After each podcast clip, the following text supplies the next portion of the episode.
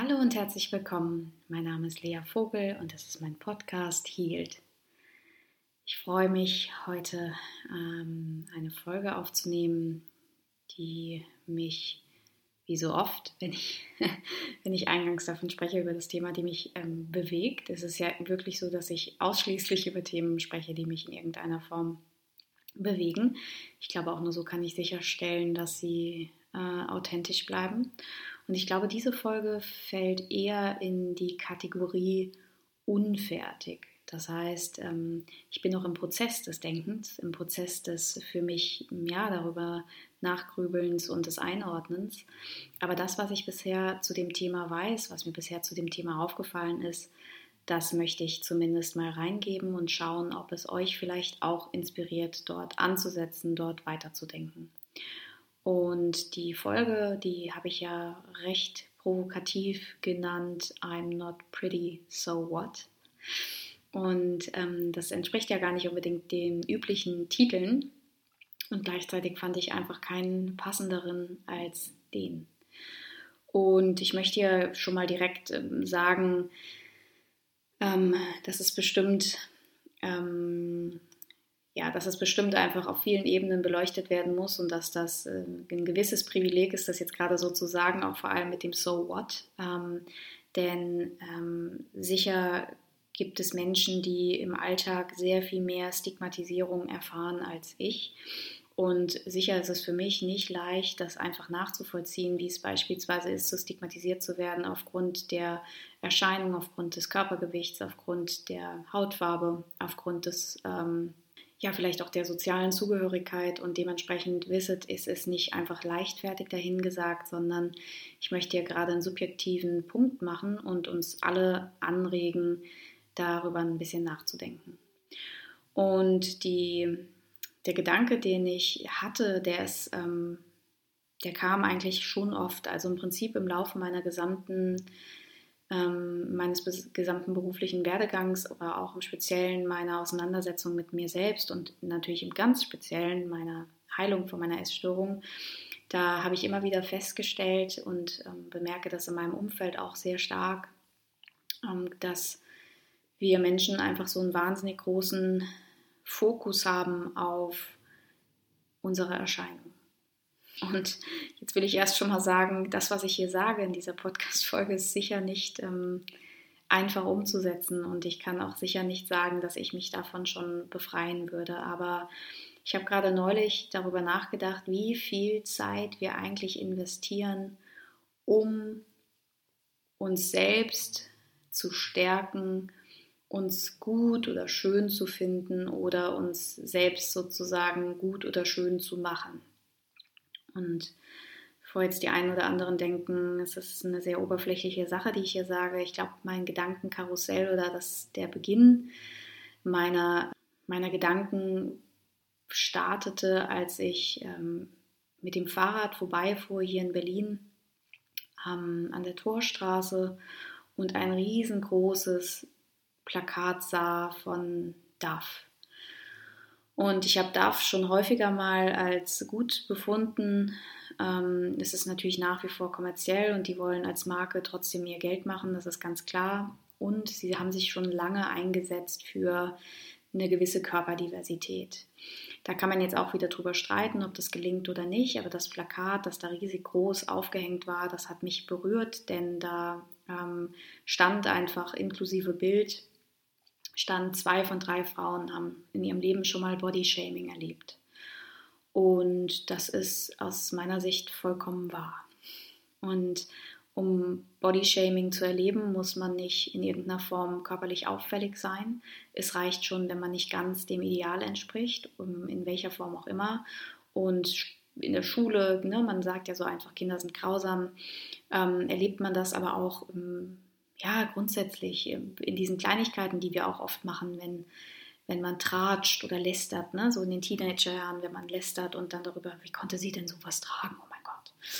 Und das ist letztlich alles Bodyshaming und dieses Bodyshaming, das ist einfach ähm, schlimm, das macht was mit uns. Ähm, Scham ist eine ganz, ganz schwierige Emotion, die uns stark isoliert, die uns ähm, ja ganz, ganz stark zurückziehen lässt, die ähm, für uns einfach echt schwer auszuhalten ist. Also wenn wir Scham empfinden, ist es echt kaum möglich, uns ähm, selbst gut und positiv zu begegnen. Ich habe dieses Plakat gesehen und war eben so wahnsinnig berührt davon und dachte, das muss doch einfach irgendwie alles leichter gehen. Und da hatte ich sicher so einen Moment, in dem ich wieder mal die Welt verändern wollte. Und dann komme ich da in so eine Spirale, das kennen meine Freunde und mein Freund auf jeden Fall auch, in der ich dann wirklich so ganz stark darüber nachdenke, was man jetzt eigentlich machen kann, damit man diese Welt irgendwie ändern kann, dass man da mal, ja, so, ne, das Ganze aus den Angeln hebt und irgendwie an unseren Grundwerten mal dreht und hinterfragt. Und mir ist einfach aufgefallen, dass wir wirklich einen extrem großen Aufwand betreiben, um, ja, wie eben schon gesagt, entweder uns quasi davor zu schützen, beschämt zu werden, indem wir uns versuchen, maximal anzupassen ähm, in unserer Jobwahl, in unserer Art, wie wir sprechen, in der Art, wie wir nicht anecken, in der Art, wie wir uns vielleicht zurücknehmen, in der Art, wie wir immer freundlich sind, in der Art, wie wir versuchen, perfekt auszusehen, in der Art, wie wir ja, keine zu großen Risiken vielleicht eingehen in der Wahl unserer Kleidung, selbst wenn wir andere Sachen cooler finden würden, in der Art, wie wir uns ganz, ganz stark zurücknehmen, weil wir sagen, nee, sowas kann ich nicht tragen, in der Art, wie wir einfach, ja, quasi unser Bestes geben, ähm, mit all unseren Versuchen, Diäten zu halten und ähm, gut auszusehen, nur um nicht beschämt zu werden von außen. Weil das einfach nicht funktioniert und weil das so viel Schmerz und mentale Krankheit mit sich bringt, hat die Welt ja irgendwann mal bemerkt, zumindest die Welt in der Nische, dass es besser wäre, jetzt mal eine Strömung ins Leben zu rufen. Und das klingt jetzt sehr inszeniert, das ist es wahrscheinlich nicht. Aber ich sag mal, daraus entwickelt hat sich die Strömung der Body Positivity. Und danke Gott, dass es so ist, denn es ist auf jeden Fall gut für uns und unsere Augen, ähm, dass wir uns gewöhnen an normalere Körperformen, an Körperdiversität, an wie Kleidung auch aussehen kann, damit nicht immer dieser schreckliche Moment kommt von, okay, so sah das jetzt gerade im Online-Shop bei dem Model aus und so sieht es bei mir aus. Körperdiversität zu erleben, zu sehen und uns einzuladen, unsere Körper zu lieben und zu proklamieren, dass jeder Körper schön ist und dass Schönheit auch ähm, ja, im, vielleicht im Auge des Betrachters liegt und dass ähm, jeder Körper einfach, ja, egal in welcher Form er kommt, einfach schön ist. Das ist erstmal eine gute Botschaft. So, Punkt. Und während es eine gute Botschaft ist, habe ich das Gefühl, macht sie eine Sache auch wieder. Denn sie lenkt den Fokus wieder auf unsere Erscheinung.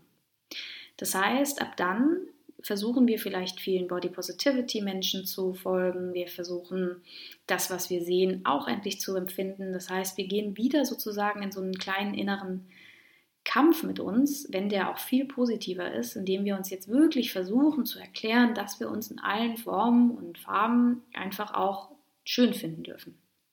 Dass wir schön sind. Das heißt, von wir finden uns nicht schön und wir finden, wir passen nicht dazu, versuchen wir jetzt, jetzt zu überreden, dass wir doch schön sind und dass an jedem was Schönes ist und das ähm, lenkt wieder ganz viel Aufmerksamkeit auf unsere Erscheinung.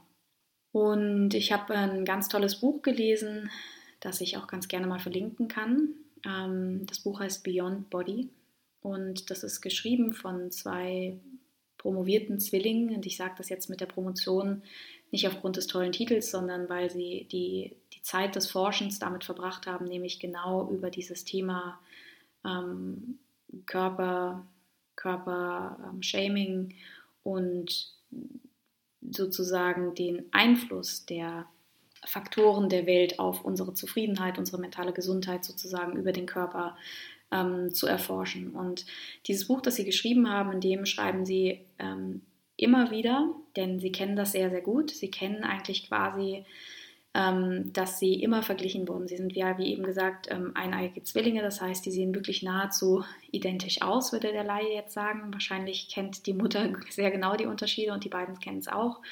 Aber sie sagen eben, dass sie von Anfang an es echt sehr, sehr stark gelernt haben, verglichen zu werden. Das, was wir alle ja machen, hat in dem Fall einen Namen, denn wenn man so stark ständig von außen auf sich selbst draufschaut, also sich sozusagen ähm, prüft, ob, ähm, ja, wie, wie sieht man jetzt aus, wie sehe ich aus dem Winkel aus, wie sehe ich aus dem Winkel aus oder ähm, ständig verglichen wird, hm, naja, die eine ist vielleicht ein bisschen dünner oder die andere hat vielleicht ein bisschen geradere Zähne oder sie ist ja ein bisschen mutiger oder sie ist ja ein bisschen talentierter. Ne? Wenn man also so direkt verglichen werden kann, dann ist das total messbar und deshalb macht es auch Sinn, aber das ist im Prinzip das, was wir auch alle mit uns machen und das, das heißt das Thema der Selbstobjektifizierung.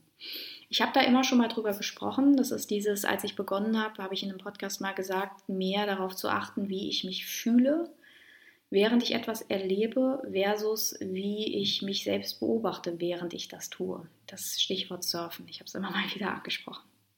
Und ich fand das aber eben ganz spannend, weil ganz, ganz viele Frauen, die ein Körperthema haben mit sich, die Schwierigkeiten haben, sich zu akzeptieren, die leiden unter diesem Phänomen der Selbstobjektifizierung. Das bedeutet, die sind nicht mehr bei sich in dem Moment, in ihrem Erleben, in ihrer Wahrnehmung von der Welt, in ihrer Verbundenheit mit sich selbst, mit der Seele, mit dem eigenen Körper, mit den eigenen Sensationen, mit dem eigenen Hungergefühl vielleicht auch, Lustempfinden, all diesen Dingen, ähm, die wir ja, die wir dann wahrnehmen, wenn wir mit uns verbunden sind, sondern die Selbstobjektifizierung bedeutet, dass wir einen Teil in uns nimmt wahr, wie wir erleben.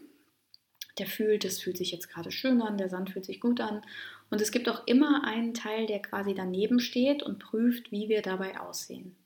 Wenn wir jetzt nochmal zurückgehen, sozusagen, vielleicht in die Tausender Jahre, ähm, die Nullerjahre, als die Popstars Britney Spears, Christina Aguilera, als die alle groß waren ähm, und bekannt waren, berühmt waren, da kann man relativ schnell feststellen auch, dass zu dieser Selbstobjektifizierung nämlich auch noch was kommt, nämlich diese Frage, wie wirke ich jetzt eigentlich auch auf das andere Geschlecht, bei dem, wie ich aussehe, bin ich eigentlich sexy, habe ich das verdient, angeguckt zu werden, habe ich das, ähm, habe ich, kann ich mir das erlauben, das so zu tragen, sehe ich jetzt gerade dabei ordinär aus oder sehe ich jetzt gerade dabei lieblich aus, ähm, steht mir das zu, ähm, ja, all diese Dinge, ne? Das heißt, wir haben so parallel diesen Film laufen, nicht in, unserem Leben zu sein, sondern auch zu prüfen, wie sehe ich dabei aus? Wie geht es mir damit? Und ähm, wie nehmen mich andere wahr? Glauben die, dass ich das jetzt gerade darf oder dass ich dabei mich jetzt zum Affen mache? Und dabei haben wir einfach diesen permanenten, diese, dieses permanente Richten bei uns. Und das ist mh, mm, ja, das, ich meine, schau mal, wie das, schaut mal, wie das unsere Existenz reduziert, ne? Dass wir uns, während wir etwas tun, prüfen, ob wir dabei sexy oder gut aussehen oder ähm, ob das passend aussieht oder nicht. Ob wir jetzt gerade gefallen oder nicht. Und das ist schon ein ziemlich schmerzlicher Punkt und ich komme auf die Selbstobjektifizierung dadurch, dass die einfach stark genährt wird, indem wir den Fokus so sehr darauf legen, dass wir, egal wie wir aussehen, schön sind.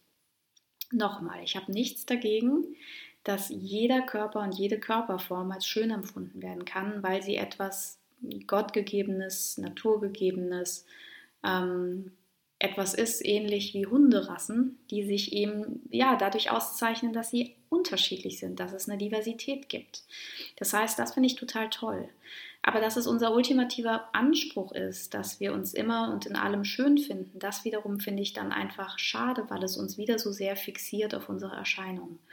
Und ähm, Lexi und Lindsay, die beiden Damen, von denen ich eben sprach, ähm, die sprechen von diesem wunderbaren Mantra, den Körper als Instrument zu sehen und nicht als Ornament. Das heißt, der Körper ist das, das Vehikel, mit dem wir durch diese Welt fahren dürfen. Der Körper ist ähm, ja das, diese Kutsche, die wir bekommen haben, sozusagen, um dieses Wunder des Lebens, wenn man so will, inklusive aller Erfahrungen, Umarmung, ähm, Liebe, Verliebtsein, Ekstase, Freude, Traurigkeit, ähm, Sinnesempfindung, um, um das wahrnehmen zu können. Und wir erlauben aber natürlich nicht die Andersartigkeit unserer Kutschen, sondern wir ähm, pflegen die auch nicht, damit die gut laufen.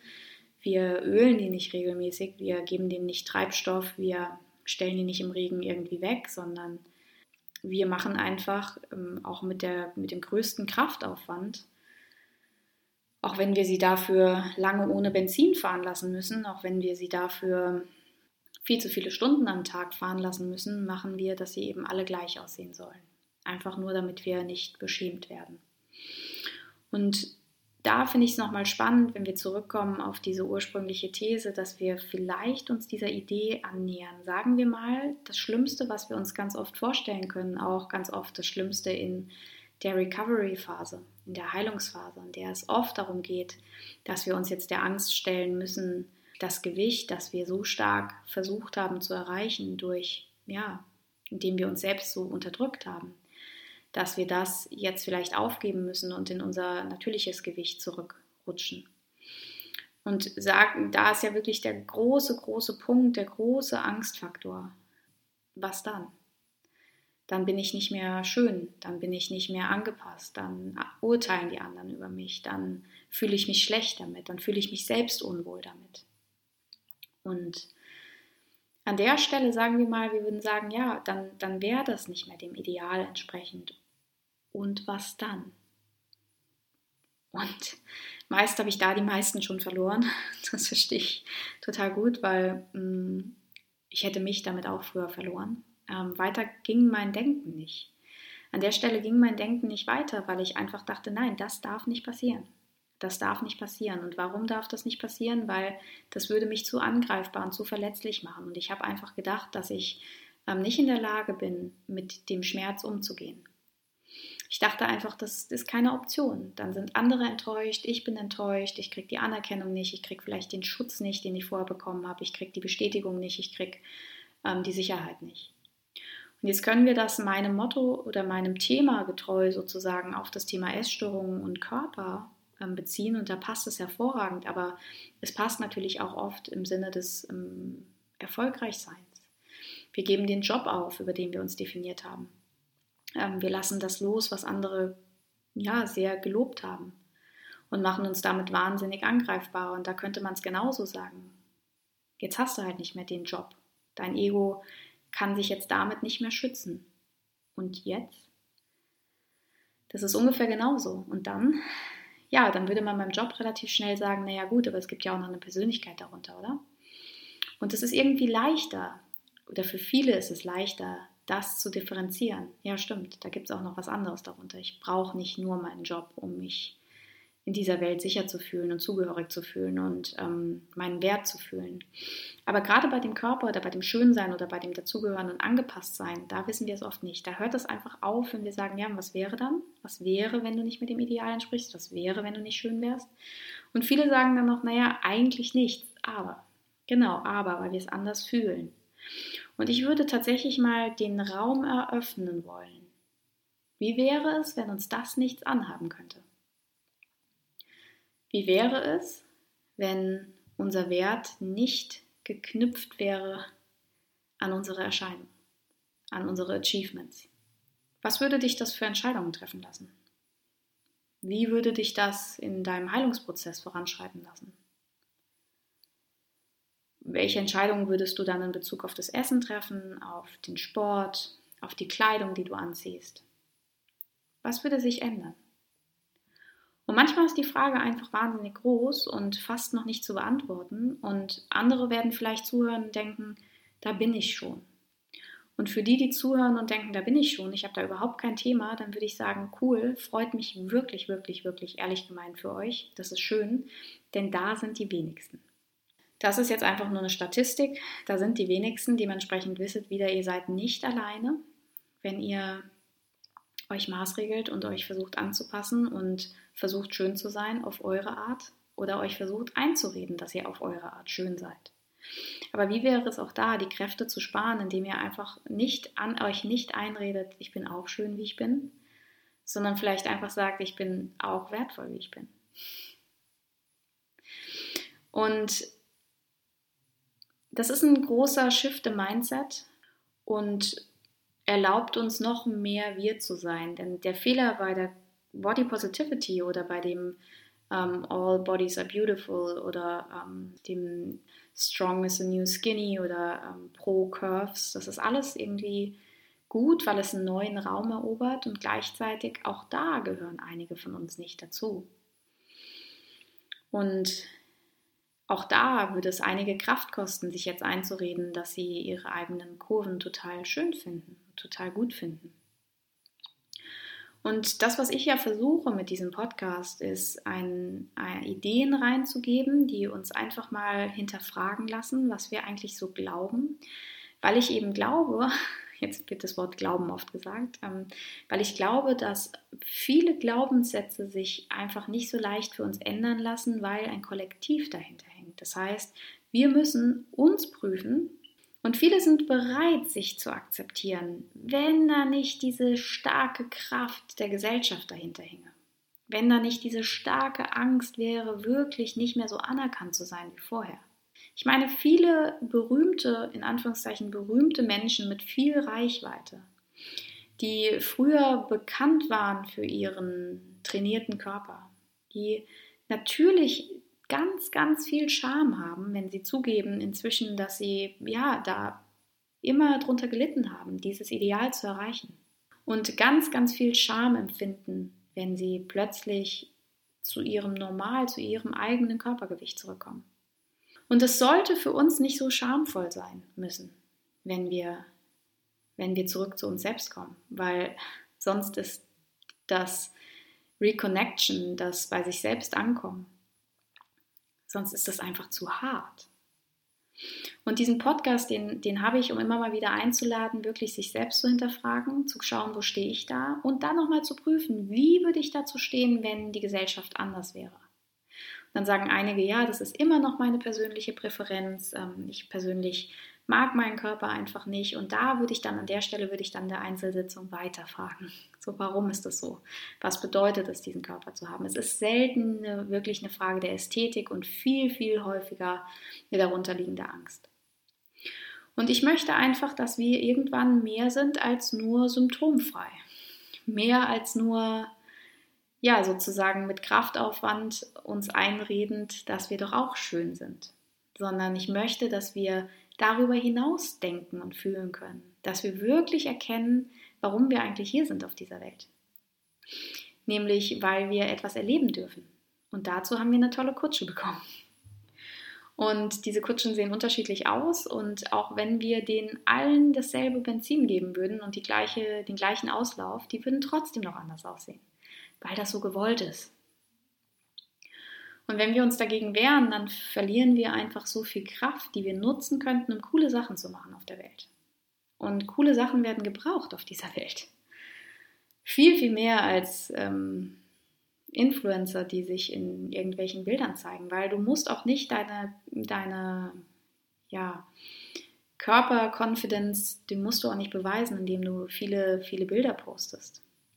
Das ist auch nicht, wovon ich spreche, ne? sondern es geht wirklich darüber hinaus, sich mal die Frage zu stellen, wie verankert ist dieses Konzept eigentlich in uns? Und das sind die Gedanken, wo ich gerade so bin. Ähm, die Frage, wie wäre die Welt, wenn wir im Kollektiv was anderes glauben würden? Wie wäre die Welt, wenn wir im Kollektiv ähm, offener wären?